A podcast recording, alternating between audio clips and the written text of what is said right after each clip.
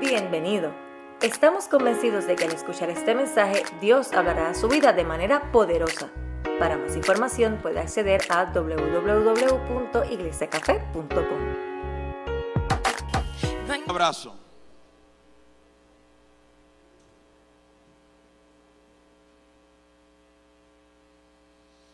Luego de eso toma asiento, por favor.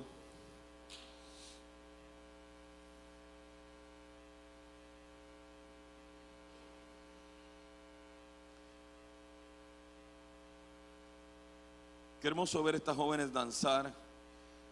Eh, me preguntaba una persona hace un momento atrás, me preguntaba Alex ahora en el pasillo allí, me decía, pastor, ¿qué se siente eh, eh, ver todo lo que Dios está haciendo en esta iglesia? Y yo le, mi, mi, mi, mi primer contestación fue nervioso, preocupado, contento sí, pero a la misma vez nervioso, preocupado porque eh, eh, sabemos que nos queda mucho, mucho por hacer. Oh, perdón, perdón.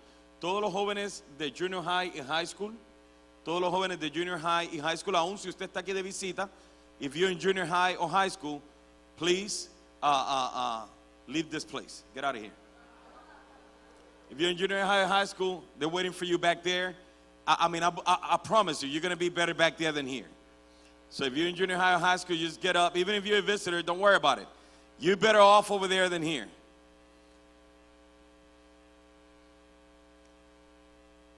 Mire cuánta juventud tenemos, man. Eh, eh, eh.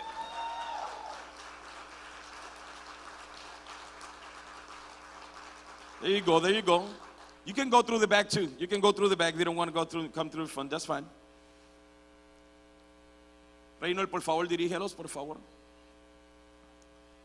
A, a, los junior high high school, eh, eh, el, ¿qué domingo es este? ¿Este es el tercero? ¿Último? Ah, no sé. Este es el tercero, el tercer domingo de cada mes. Ellos están teniendo su propio servicio, su propia predicación, eh, su propio tiempo, porque nos estamos preparando para más adelante, quién sabe, ellos tengan su propio tiempo los domingos, si es que Dios nos da la oportunidad de buscar un local para ellos. Estamos viendo si una de las iglesias de aquí alrededor las venden para hacer ese nuestro Youth Worship Center. Eh, eh, eso, estamos, estamos orando, estamos orando. Eh, pero pero lo que quería decirle es que estoy, estoy lo otro que me vino a la mente cuando me estaban preguntando cómo te sientes de todo lo que está pasando, me vino a la mente la palabra inadecuado. porque porque yo, yo, no, yo, no, yo no me merezco eh, eh, tanta bendición, la verdad del caso. O sea, yo no, yo no, yo, yo miraba a estas jóvenes acá danzando y decía, men, o sea, cuánto talento tenemos y yo no merezco eso. O sea, no, no, no me siento merecedor. No estoy tratando de, tener una humildad falsa. La verdad del caso, no me siento merecedor de todo lo que Dios está haciendo aquí en Café. Déjeme decirle que este, este, en este juicio final, hubieron 99 personas que entregaron su vida a Cristo. 99 adultos. la Biblia dice que eran 100 ovejas eh, eh, y él la 99 la dejó y la una se escapó. Yo creo que la una está aquí hoy, ahí vamos a ver si sale. Pero eh, también hubieron niños, niños, nada más que la clase de Esther, el día de ayer Tres niños entregaron su vida a Cristo, sin, ni todavía no sabemos cuántos niños en todos estos días entregaron su vida a Cristo. Y, lo que quiero decir con esto, iglesia, es que todavía nos queda mucho trabajo que hacer. Lo que significa que si, que si todavía tú no encuentras cómo conectarte y la estás pensando como que ya se te está acabando el tiempo, porque tenemos 99 vidas, al menos, perdón, tenemos 103 vidas que tenemos que cuidar. Amén. Así que eh, vamos a ponernos al día. Abra su hila conmigo en 1 Corintios capítulo 15.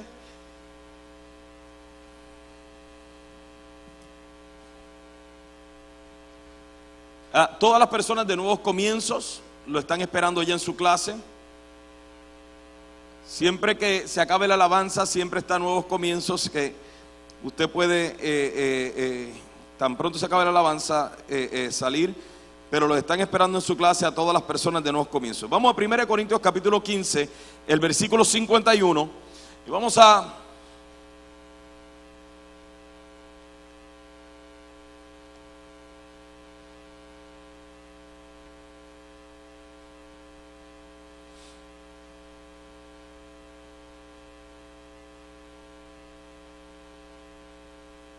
Si usted lee todo 1 Corintios 15 es impresionante, pero hoy no tenemos el tiempo para, para leerlo todo.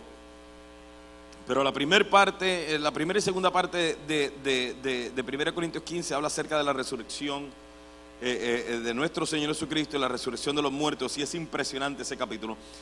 pero, pero yo quiero comenzar leyendo desde el versículo 51 que dice, pero permítame revelarles un secreto maravilloso. No todos moriremos, pero todos seremos transformados.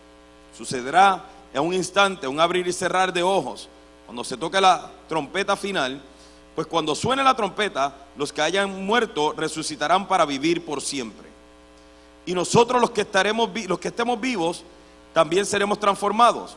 Pues nuestros cuerpos mortales tienen que ser transformados en cuerpos que nunca morirán.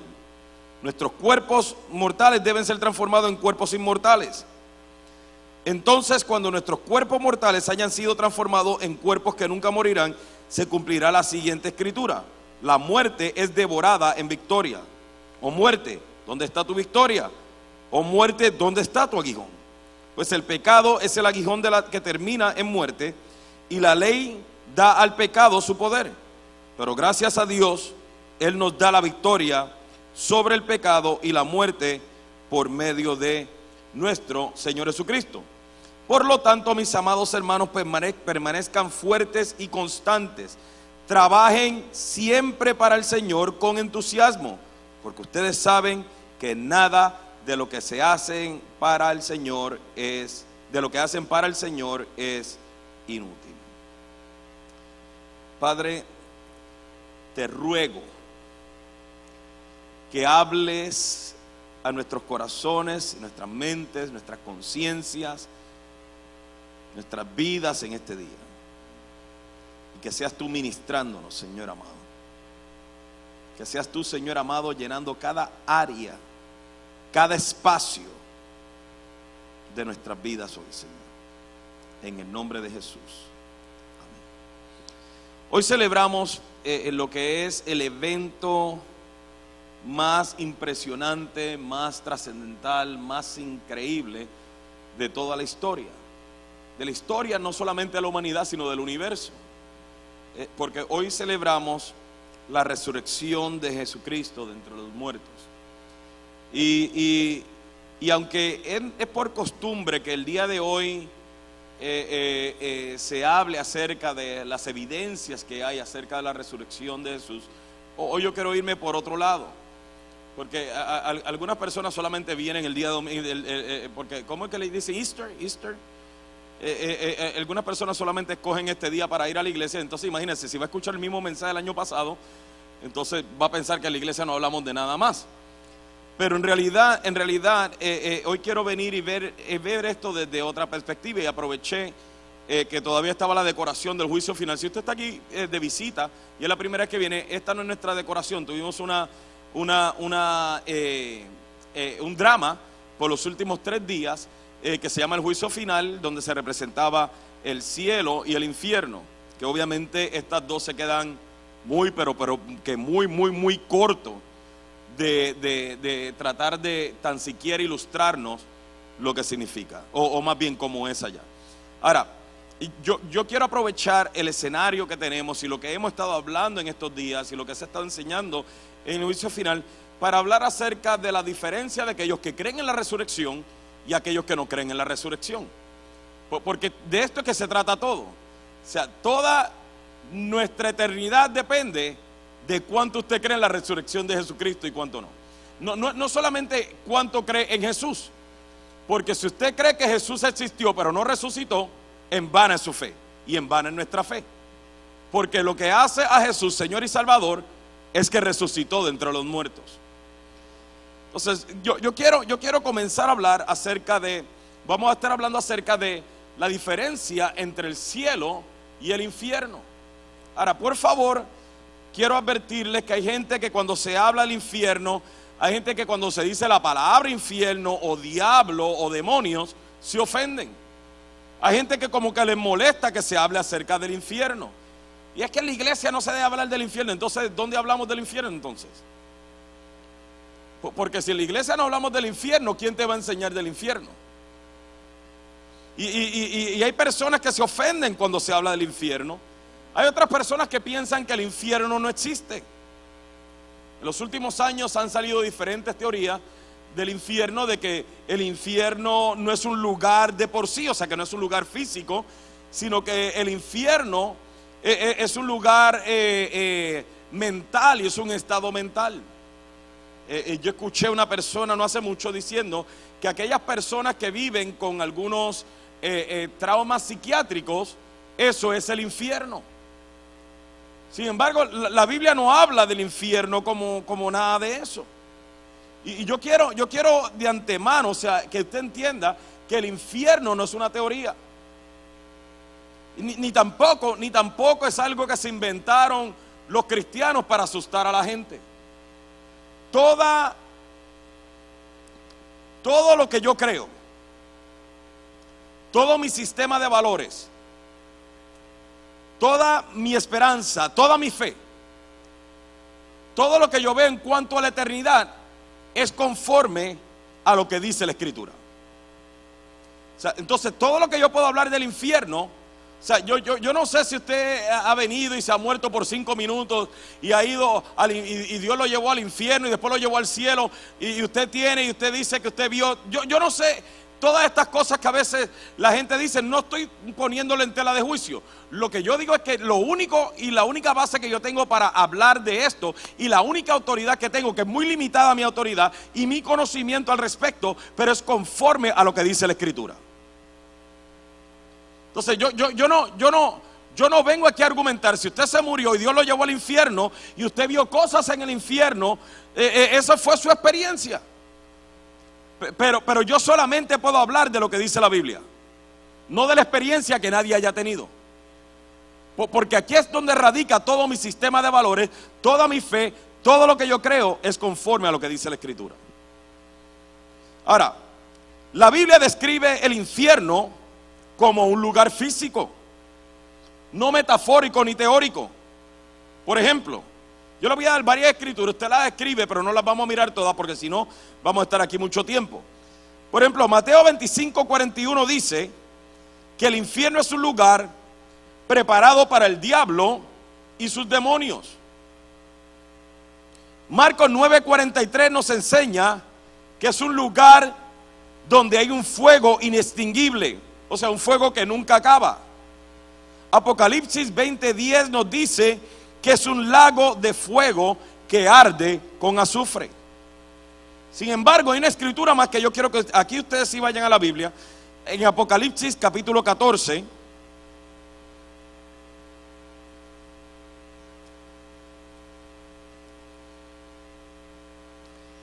Versículo 9.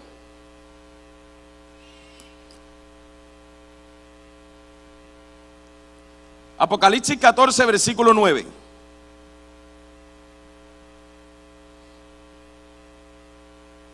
Cuando lo tenga, dígame.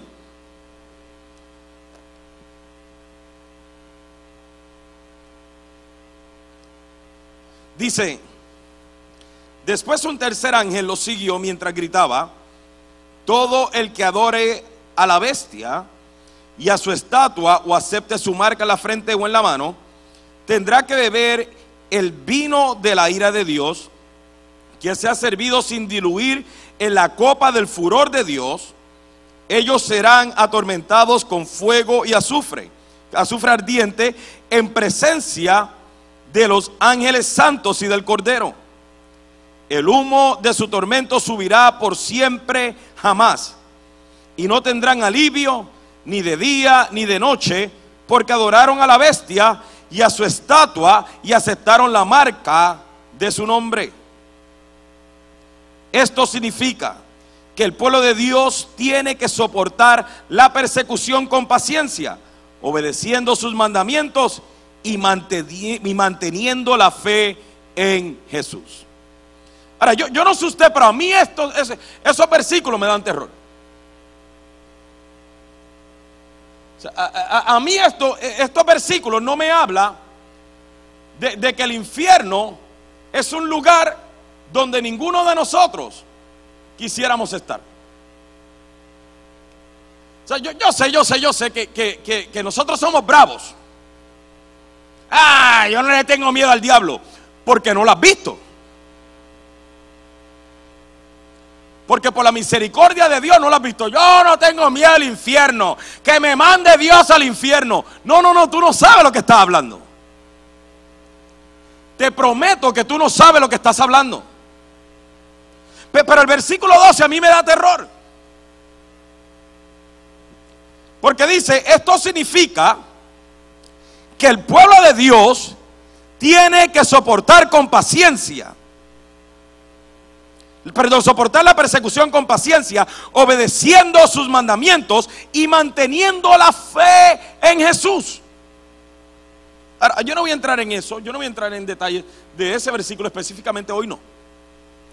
Pero, pero, pero se, lo quiero, se lo quise repetir para que nosotros mantuviéramos conciencia de aquellas personas que se piensan que el hecho de venir a la iglesia significa que son salvos. Pero ahí lo voy a dejar. Ahí lo voy a dejar. Sin embargo, esto tiene que asustar porque esto describe el infierno como un lugar terrible. Y nos dice, lo, primero que nos dice es que tendrán que beber el vino de la ira de Dios que se ha servido sin diluir en la copa del furor de Dios. Ok, ¿Qué, significa esto? ¿Qué significa esto? O sea, lo, que a mí me preocupa es la palabra sin diluir. Me, preocupa eso. Porque de alguna manera te está diciendo de que esto no se va a suavizar de ninguna forma. Cuando yo fui a España, eh, eh, eh, en España, usted sabe que por tradición la gente toma vino cristiano y no cristiano. Muchos de ustedes condenarían a todos los españoles y los mandan al infierno porque toman vino, pero allá, allá se toma vino, pero a mí no me gusta. A mí no me gusta el sabor, la verdad del caso, y, mucho menos caliente. Entonces, me dice el pastor, mira, vamos a ir a hablar con estas personas, pero allí sí tienes que tomar vino. Y yo le digo, bro, no me gusta, o sea, no, es, no, es, religiosidad, o sea, no es que, es que no me gusta. Y me decían, pero esto está fácil, pastor. Y ellos venían y tomaban el vino y me le echaban jugo de uva, no, ni, ni, agua, jugo de uva. Y decía, amén, esto, esto es pasable, claro, que después que te tomas tres, como que tú dices, ah, espérate, párale ahí porque me voy a condenar. Pero ellos me diluían el vino para que no me afectara. Pero acá te está diciendo de que no te lo van a diluir de que el infierno es un lugar donde los que llegan ahí por rechazar a Cristo y adorar a la bestia, y usted se piensa, adorar a la bestia, no, yo no he adorado a la bestia. Eh, eh, aquí hay solamente dos caminos, lo vamos a ver, o es con Cristo o es con el diablo, no hay, otro, no hay otra manera. Muy fuerte, muy religioso para un domingo. No hay, no hay otra manera, no hay otra forma. Fue lo que quisimos enseñarle en el juicio final. No es que estamos diciendo que todo lo que pasa en el juicio final es teológicamente correcto. Te estamos tratando de enviar un mensaje. No hay otra forma. Es el cielo o el infierno. Ahora, la única ilustración que nosotros tenemos de lo que es tomar de la copa de la ira de Dios es la escena de la crucifixión. Es la única ilustración que tenemos. Jesús ha sido el único que ha tomado en vida la copa de la ira de Dios. El evento de la crucifixión, toda la escena del Calvario, nos revela a nosotros lo que es tomar o beber la copa de la ira de Dios. Entonces, imagínese la escena del Calvario, imagínese el tormento. Ahora imagínese cuando nos dice que todos los que estén en el infierno tendrán que tomar o beber la copa de la ira del furor de Dios sin diluir.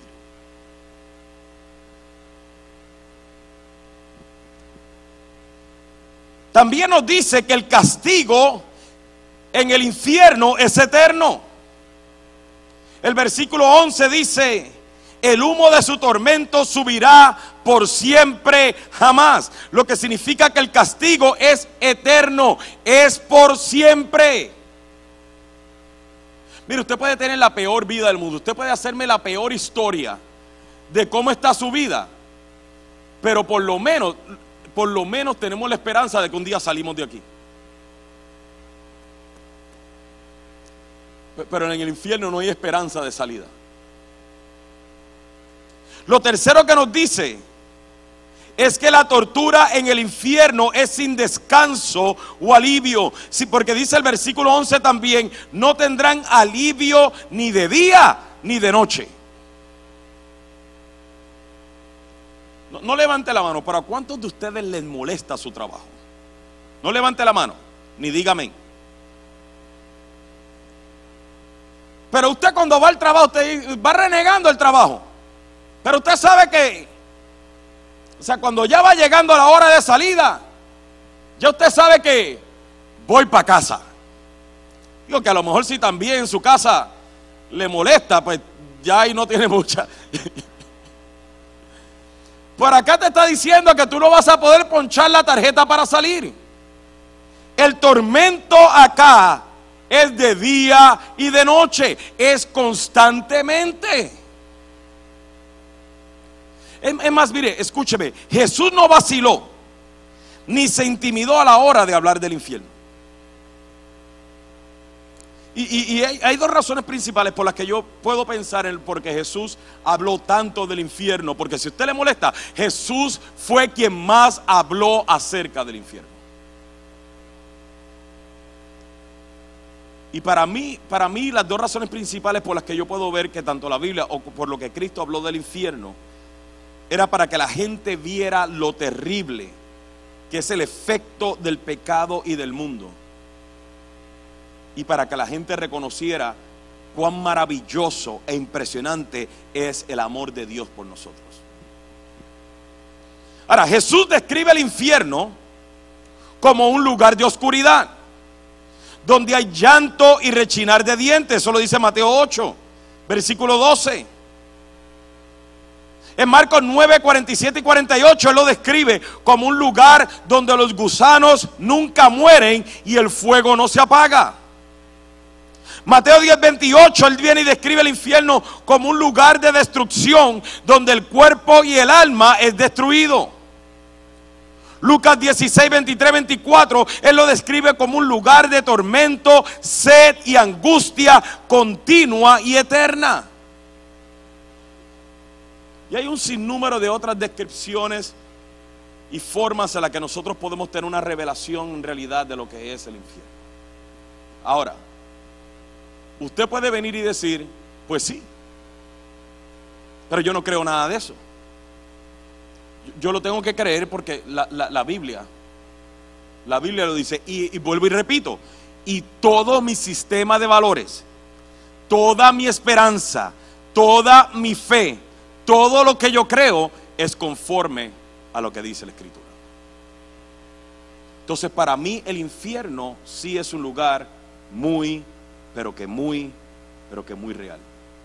Y por favor, no crea la mentira de que hay gente que dice, no, estamos viviendo en el infierno aquí. Si esto es el infierno. O sea, si el estar aquí con, aire acondicionado, sentado, cómodo, pensando en dónde voy a comer cuando salga de aquí. Si eso es el infierno, estaríamos bien, pero no es nada de lo que describe acá esto no se parece a nada de lo que describimos aquí.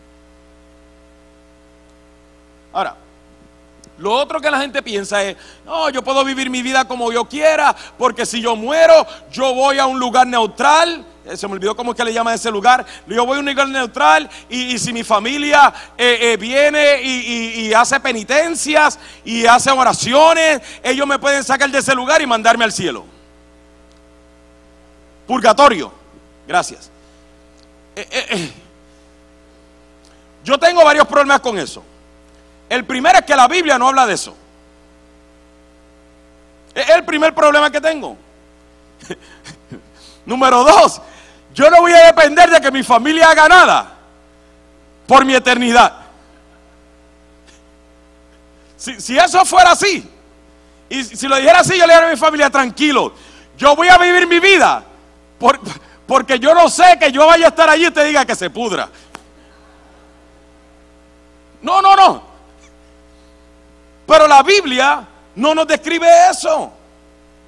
Cristo dijo en Mateo 7, 13 y 14, solo puedes entrar en el reino de Dios a través de la puerta angosta. La carretera al infierno es amplia y la puerta es ancha para, los muchos que escogen ese camino. Sin embargo, la puerta de acceso a la vida es muy angosta y el camino es difícil y son los solo, solo son unos pocos los que alguna vez lo encuentran. Entonces, no, no voy a seguir hablando del infierno. Pero no quiero que te ofendas porque estoy hablando del infierno. Po- Porque la verdad del caso, a la gente le molesta que se hable del infierno, pero dice que yo vengo a la iglesia a escuchar cosas bonitas. Yo vengo a la iglesia a escuchar cosas inspiradoras, motivadoras. Eh, si, si tú vas camino, si tú vas en una carretera, o sea, que, que hay un precipicio y vas a 80 millas por hora. ¿No te gustaría que alguien saliera y te gritara, hey, hay un precipicio? O que alguien te, hey, para. Que, que tú dirás, ay, estoy ofendido, me hablaste muy fuerte. ¿Vas a decir eso mientras te vas de camino al precipicio? Y así pareciera que muchos cristianos se les habla muy fuerte y dicen, oh, es que yo no vengo aquí a esto. ¿Qué más motivador que escuchar lo que es el infierno y escuchar que gracias a la misericordia, el amor y la gracia de Dios, si usted está en Cristo, usted jamás verá ese lugar. A, a mí esto me motiva. Es más, para serle honesto, esta mañana yo, yo, repasando el mensaje, se, se me salían las lágrimas porque yo decía, wow. O sea, Señor, de todo lo que tú me has librado. Ahora, vamos a hablar de cosas lindas, ya, ya se acabó. Ya no vamos a decir más la palabra infierno. Vamos a hablar de cosas lindas. Va- vamos a hablar de lo contrario al infierno. Eh, eh, po- po- porque, porque para los que estamos en Cristo, la gente dice, tienen un final feliz. La verdad del caso, para serte honesto, los que estamos en Cristo no tenemos un final feliz. Porque los que estamos en Cristo no tenemos final. ¿Sí sí me entiendes? O sea, eh, para los que estamos en Cristo no nos sale y vivieron felices por siempre. Bien. ¿Cómo se dice en español este? El fin. Para los que estamos en Cristo no hay fin. Ahora, eh, antes de, antes de esto, o sea, para que usted me entienda, hay personas, hay otra teoría cuando se habla del infierno, y esto lo vamos a hablar ya, yo creo que en agosto, cuando estemos hablando en, en los jueves, vamos a estar hablando acerca de cosas difíciles de la fe y vamos a estar hablando acerca en más en detalle en cuanto a esto. Hay una teoría del infierno donde dice que tú no eres atormentado por siempre, sino que eventualmente dejas de existir. Yo analizaba esto y decía, ¿tú sabes lo terrible que es eso? O sea, eh, o sea, ¿tú sabes lo terrible que es dejar de existir? Si, usted es menor, si usted es menor de 45 años, usted no está pensando en esto. Pero los que hemos pasado levemente los 45, eso da terror. Pe- Pero de eso vamos a hablar después. Pe- Pero el asunto es que para los que estamos en Cristo jamás dejamos de existir. Lo cual nuestro final no es feliz porque no hay final. Sino que nuestra vida, nuestra existencia es eterna y en nuestra existencia todo lo que hay es puro gozo. Ahora, ahora, qui- quiero advertir, quiero advertir que tampoco voy a tocar esto y lo vamos a tocar en agosto. Tampoco qui- quiero advertir de que hay dos teorías principales, hay muchas otras, pero hay dos teorías principales cuando se habla acerca de la vida eterna.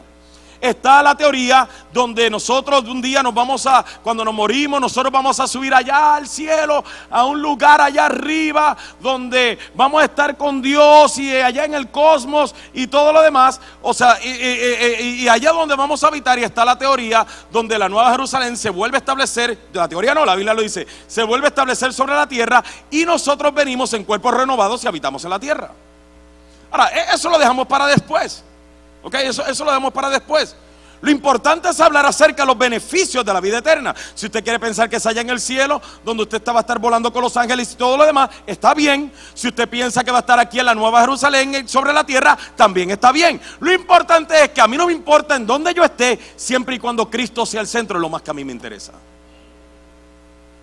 Ahora, ¿cuáles son los beneficios de la vida eterna? Le vamos a llamar del cielo sea el cielo, Nueva Jerusalén, como usted le quiera llamar, ¿cuáles son los beneficios? ¿Qué nos dice la Biblia al respecto? Juan 4:14 nos dice que somos saciados eternamente y sobreabundantemente. Juan 5:24 nos dice que no seremos condenados jamás, mientras en el infierno eres torturado por siempre jamás en el cielo te dice que no serás condenado jamás. Vaya Apocalipsis capítulo 21, por favor.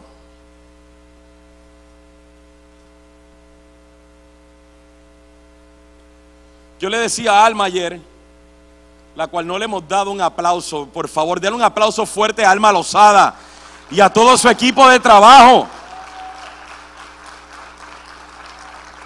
Alma Lozada es la directora por los últimos 8 o 9 años del juicio final. Ella fue la que lo escribió, la que lo ha dirigido por todo este tiempo y no se cansa, no se cansa de hacerlo. La edad a ella le ha pasado como si no la hubiese tocado.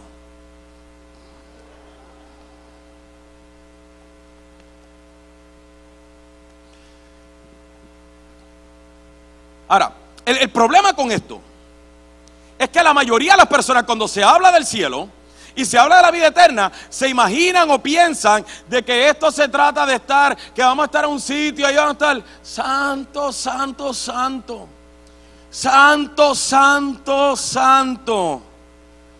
Y que al otro día nos vamos a levantar por la mañana, ¿para dónde va? A darle vuelta al trono de Dios, decir, santo, santo, santo. Y esa es la mentalidad que la gente tiene del cielo. O sea, ¿quién quiere ir ahí? Yo sé que algunos de ustedes, yo, porque allí va a estar el Señor. Vamos a ser sinceros. Vamos a hablar sinceramente. ¿Quién quiere ir ahí? Pero esa es la mentalidad que la religión nos ha dado. Pero ¿qué dice la Biblia? Apocalipsis 21. El versículo 3 dice, oí una fuerte voz que salía del trono y decía, miren, el hogar de Dios ahora está entre... Oh, my God, eso nada más ahí es suficiente. Miren, el hogar de Dios ahora está entre su pueblo. Él vivirá con ellos y ellos serán su pueblo.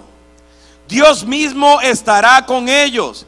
Él les secará toda lágrima de los ojos y no habrá más muerte, ni tristeza, ni llanto, ni dolor. Todas esas cosas ya no existirán más. Esto es impresionante. El responsable y culpable de todo nuestro dolor, de toda nuestra angustia, de los maltratos, de las traiciones, de las mentiras, la, más que me gusta, de los viles,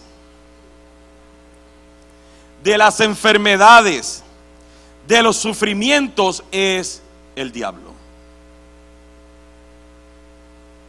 Nunca fue la intención de Dios que nosotros atravesáramos por todo esto. Pero aquí nos dice y nos garantiza de que en el cielo no hay oportunidad para que el diablo nos robe la paz y el gozo eterno. El versículo 4 nos revela de que allí no allá habrá más llanto, ni tristeza, ni dolor. Apocalipsis 21, 22 nos dice que no habrá necesidad de templo, porque Dios mismo será el templo. Ok, espérese ahí. ¿Qué significa eso? Usted sabe cuando usted viene aquí, eh, yo no sé si usted le ha pasado, yo sé que a mí me pasa, todavía me sigue pasando, aunque vengo todos los domingos acá, eh, o sea, todavía me sigue pasando, yo llego aquí y me siento como en paz. ¿A usted le pasa? Si no, busca otra iglesia que le pase, pero... Pero usted sabe cuando usted siente aquí, usted dice, men, o sea, aquí se siente como que, wow, como que la cosa está en paz. O sea, como que y, empieza a cantar la alabanza. Y, aunque unos dicen, ah, está muy alto, no, desentonaron ahí. Pero la mayoría de las personas dicen, men, se siente, es diferente a lo que uno siente. O sea, yo necesito que tú entiendas que en la presencia de Dios, no hay ningún club, ninguna droga, ningún alcohol, ningún estado físico. No hay otro lugar en que exista sobre toda la tierra y el universo que pueda darte o hacerte sentir como el Señor puede hacerte sentir. Significa, imagínate, imagínate, si esto es esto aquí, con gente imperfecta, siendo predicado con, por gente imperfecta, cantando gente imperfecta, sentándote gente imperfecta, liderando gente imperfecta. Imagínate cómo será cuando estemos en la presencia de Dios y todos hayamos sido renovados. Lo que significa que cuando Él dice, él será nuestro templo. Que lo que usted siente hoy eh, no es una, es una milésima parte, ni una milésima parte de lo que usted sentirá cuando esté en la presencia eterna de Dios.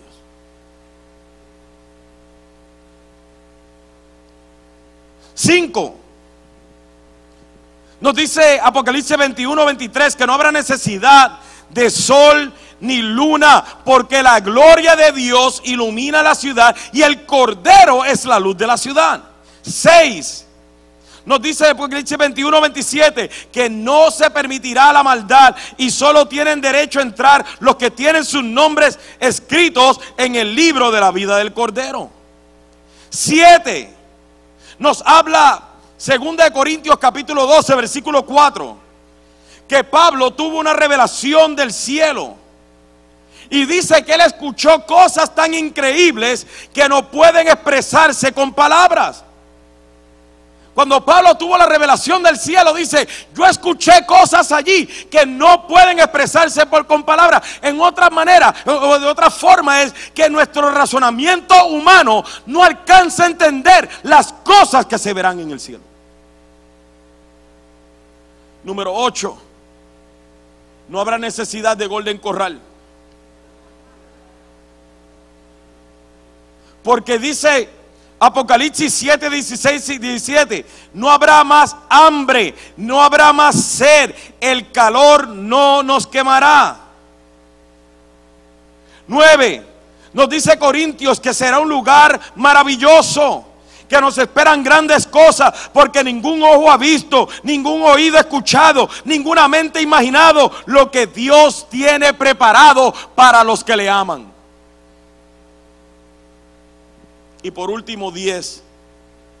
Apocalipsis capítulo 4. Vaya allí conmigo, por favor. Aquí, a, mí esta escritura es la que me mata. A mí esta escritura me, me, me, me ministra a tal punto. El versículo 8.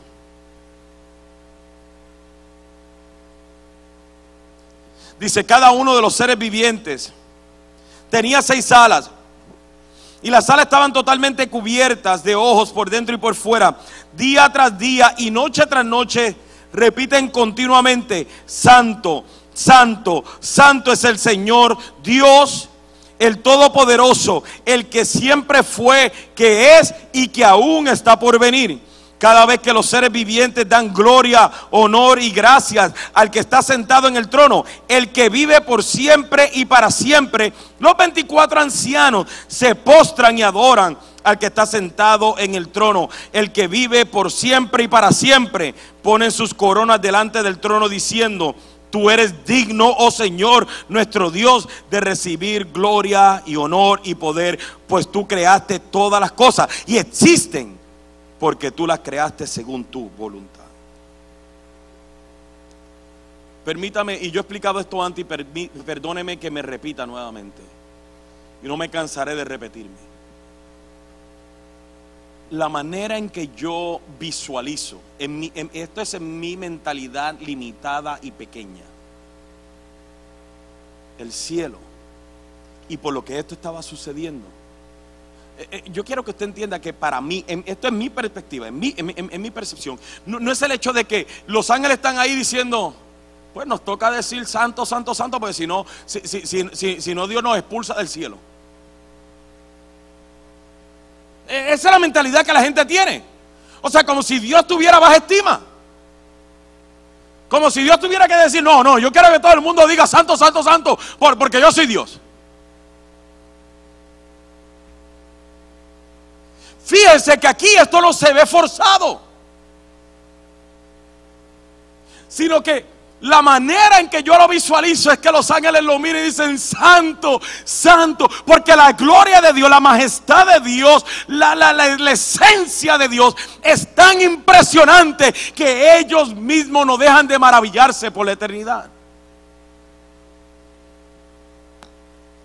y lo que yo siempre he dicho, la gloria de Dios es tan impresionante que Él va constantemente de gloria en gloria, en gloria, en gloria. Lo que significa que cuando los ángeles dicen santo, santo, santo, los 24 ancianos que existen por la eternidad se levantan, tiran sus coronas y se postran delante de él y dicen, oh wow, look at that, eso está impresionante.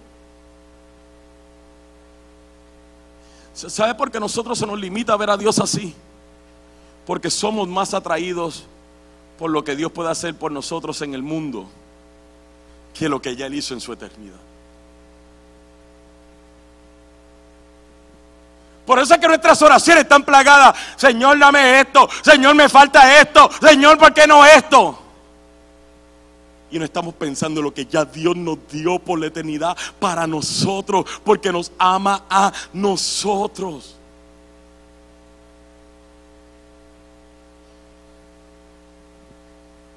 todo lo que en el cielo nos espera.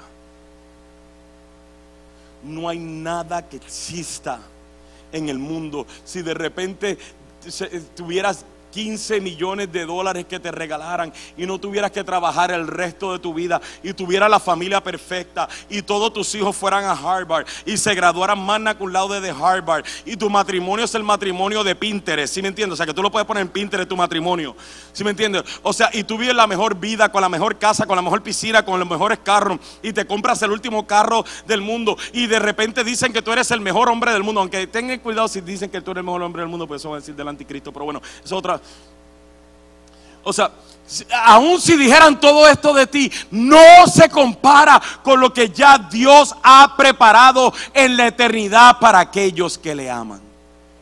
Es tanto así que Cristo mismo lo explica en Juan capítulo 14. Y él dice, es más, vayan conmigo por favor, porque vamos a Juan 14, Juan 17 y nos vamos. Come on.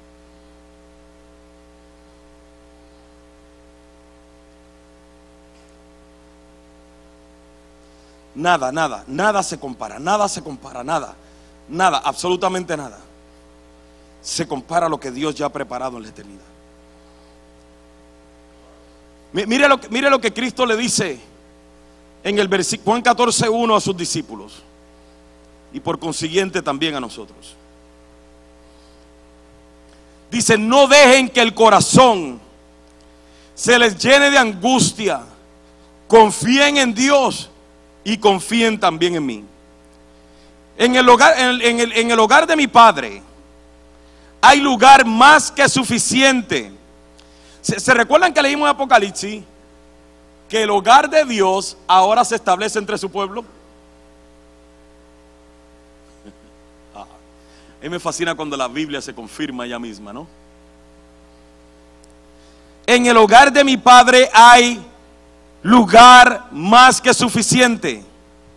Si no fuera así, ¿acaso les habría dicho que voy a prepararles un lugar? Cuando todo esté listo, volveré para llevarlos para que siempre estén conmigo donde yo estoy.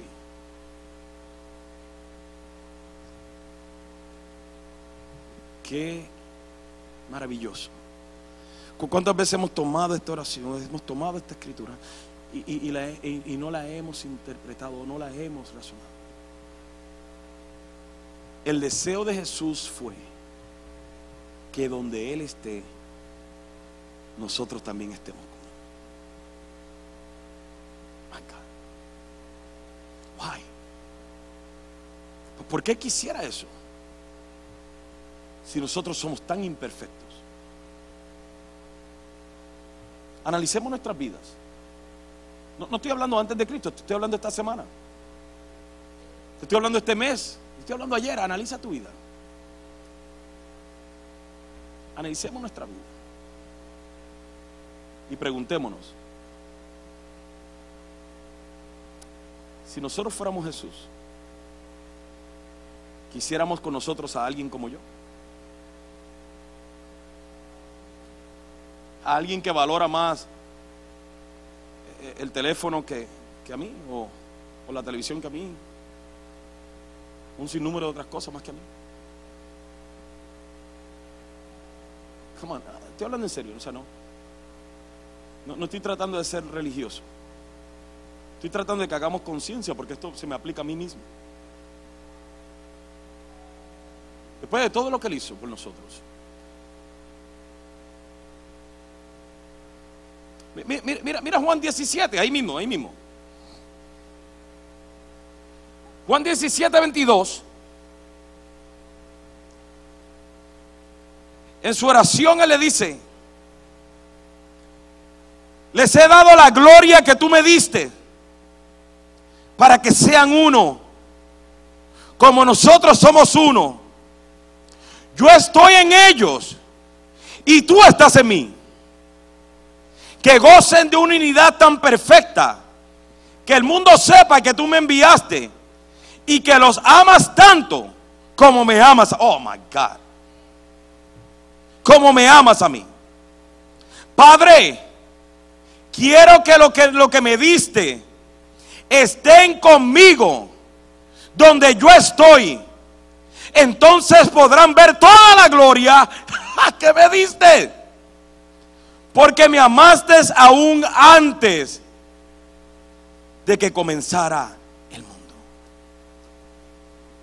Mira esta oración, Cristo está diciendo, yo los quiero. Y cuando usted sigue leyendo, dice, no solamente a esto, sino que creerán en mí por medio de estos. Tú y yo y Cristo está orando al Padre, yo quiero que estos, mis discípulos y los que vienen después de ellos, que creerán en mí, yo quiero que ellos estén donde yo estoy para que ellos puedan ver la gloria que tú me diste. Para que ellos vean que su trabajo no fue en vano. Para que ellos vivan por la eternidad conscientes de que el haber puesto su fe en mí ha sido lo mejor que ellos han hecho en vida.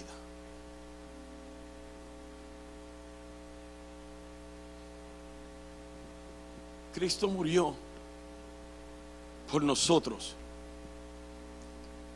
de la manera más despiadada. Recibió todos los azotes que recibió, todas las humillaciones, todos los golpes, golpes, la cruz, los clavos la paliza, los puñetazos. Soportó todo esto, no se rindió. Cuando caía se levantaba. Cuando no podía resistir más dolor, se fortalecía en Dios. Cuando la muerte lo tentaba a rendirse, Él decidió llegar a la cruz. El diablo hubiera preferido que muriera en los azotes o en la paliza. Pero Cristo llegó al Calvario. Cristo no se permitió morir hasta llegar a la cruz para allí tomar toda la maldición que era sobre nosotros. Para allí tomarse completo sin diluir la copa y el vino de la copa de la ira y el furor de Dios sobre él.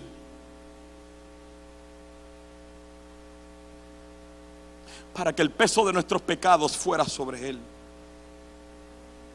con el fin de que usted jamás, jamás llegara al infierno, para que usted jamás tan siquiera tuviera una noción de lo que es el infierno. Y lo hizo por amor a nosotros. Él tomó todo el peso de nuestro pecado. Él bebió la copa de la ira de Dios. Dios lo quebrantó. Dios lo destruyó. No fueron los romanos, no fueron los dios, fue Dios. Para que usted y yo, para que usted y yo escapáramos el infierno y disfrutáramos de la vida eterna juntamente con Él.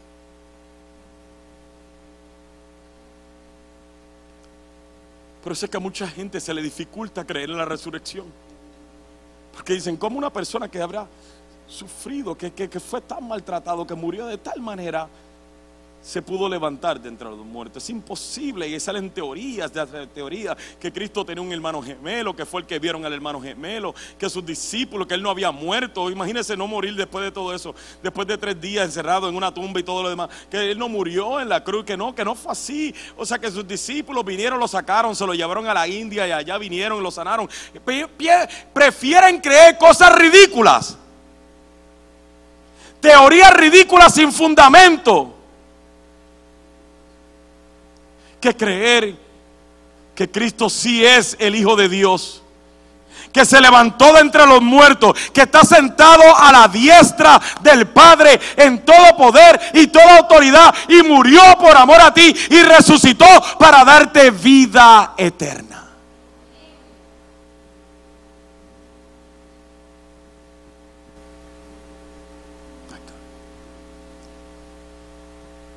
Y, por lo que se nos dificulta creer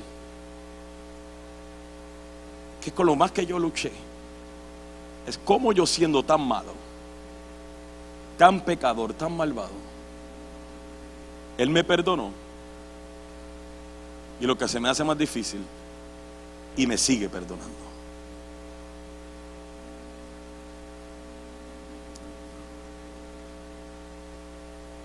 Porque para lo que los hombres es imposible,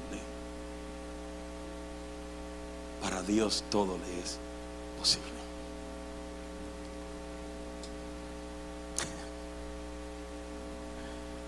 A mí me fascina la resurrección porque la resurrección es lo que me trae la convicción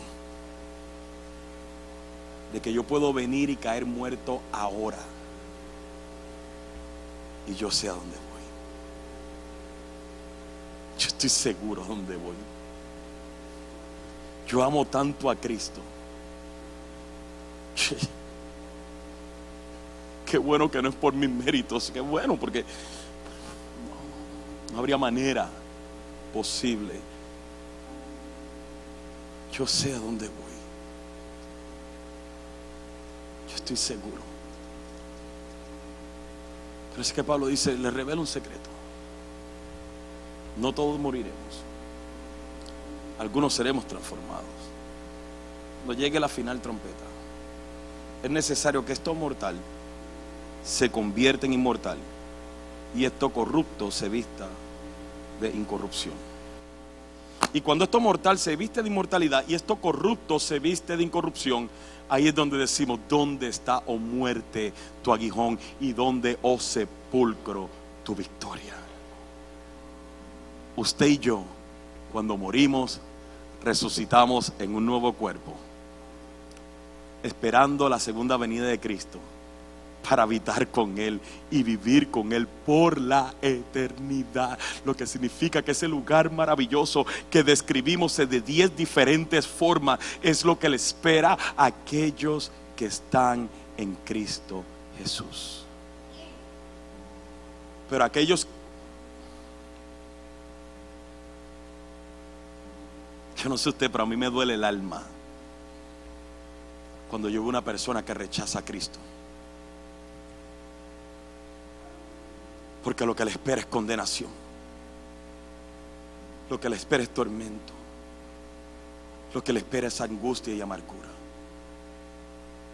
Día y noche por toda la eternidad. Vive para Cristo.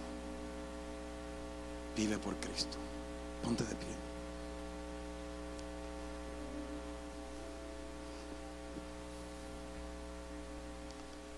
Escúchame.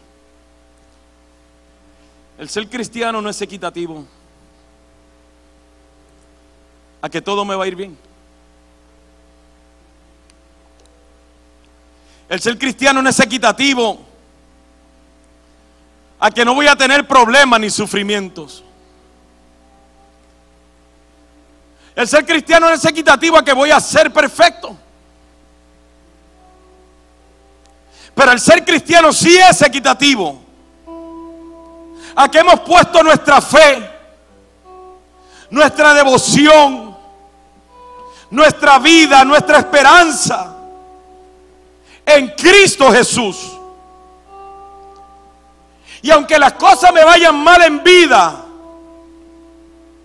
yo estoy en paz porque soy saciado por Él y en Él. Yo estoy completo en Él. Estoy bendecido en Él. Y por mi fe en Cristo Jesús, yo no llegaré al lugar donde hay tormentos y gusanos y fuego y lago y azufre, sino que yo disfrutaré del lugar donde no hay más llanto, más tristeza, más dolor, más angustia. Él mismo será mi Dios. Allí el diablo no tiene parte ni suerte, no tiene manera de oprimirme, atacarme, tocarme. Allí no hay enfermedad, allí no hay mentira, allí todo es gozo, allí todo es paz, allí todo es alegría. Y esto parece un cuento de hada para algunos de ustedes, pero para los que están en Cristo, esto es una gran realidad y esperamos con ansias el día en que Cristo nos lleve con Él. We love you, Lord. We love you, Lord. Te adoramos, Señor. Te adoramos. Vamos a adorarle, adorarle. Así como ha sido de bendición para ti, te exhortamos a que puedas bendecir la vida de otro. Recuerda, existimos para ser discípulos y hacemos discípulos para hacer la diferencia. Si deseas saber más acerca de Iglesia Café o dar alguna donación, puedes hacerlo a través de nuestra página de internet a www.iglesiacafé.com.